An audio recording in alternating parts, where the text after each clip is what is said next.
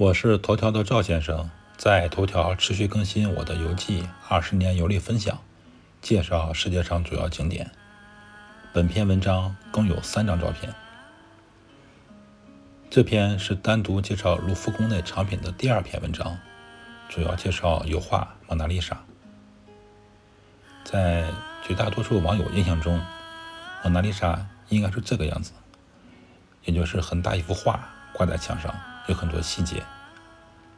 实际上，我和老婆在卢浮宫现场看《蒙娜丽莎》是这个样子。当然，我是在读我在头条的文章，有配图。喜马拉雅的朋友看不到图，让我解释一下。我这张照片基本上没有拍到蒙娜丽莎，就拍到一帮人高举的手机或相机在那里拍照。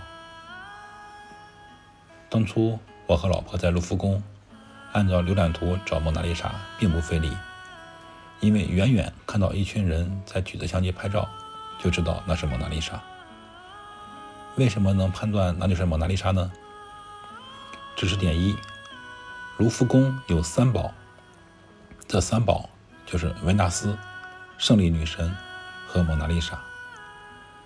在这三个藏品前拍照的人特别多。网友们去卢浮宫参观，看到不停有人排队拍照，就知道到这三件宝贝这里了。知识点二：开玩笑的说，这卢浮宫三宝都是残疾人，维纳斯断臂，胜利女神断头，蒙娜丽莎中风。因为蒙娜丽莎这幅作品很小，围观的人又太多，我和老婆只能远观。好在我身高还算不错，拿得出手，举着相机拍摄了本文开始处那张照片。我拿着当年的顶级配置五百万像素的数码相机，把镜头推到最大，才拍了这张所谓的全景照片。拍完之后，我拿着相机给老婆看照片，她问我：“你拍的是作品呀，还是别人的相机？效果太差了。”没有办法。知识点二：蒙娜丽莎这幅作品大小是多少呢？才七十七乘五十三厘米，形象一点比喻，就是四张 A4 纸紧挨在一起那个大小。所以说稍微远一点就看不清这幅作品。总之，在卢浮宫现场看蒙娜丽莎效果是非常非常差的。众所周知，蒙娜丽莎。是意大利文艺复兴时期画家达芬奇的作品。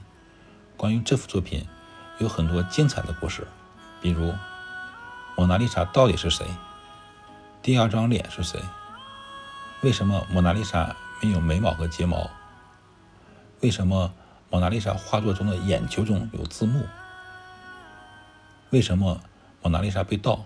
被盗的经过又是什么？等等等等，这些背后的故事。感兴趣的网友自行去找相关内容吧，与本文无关。赵先生，二零二零年月十一日。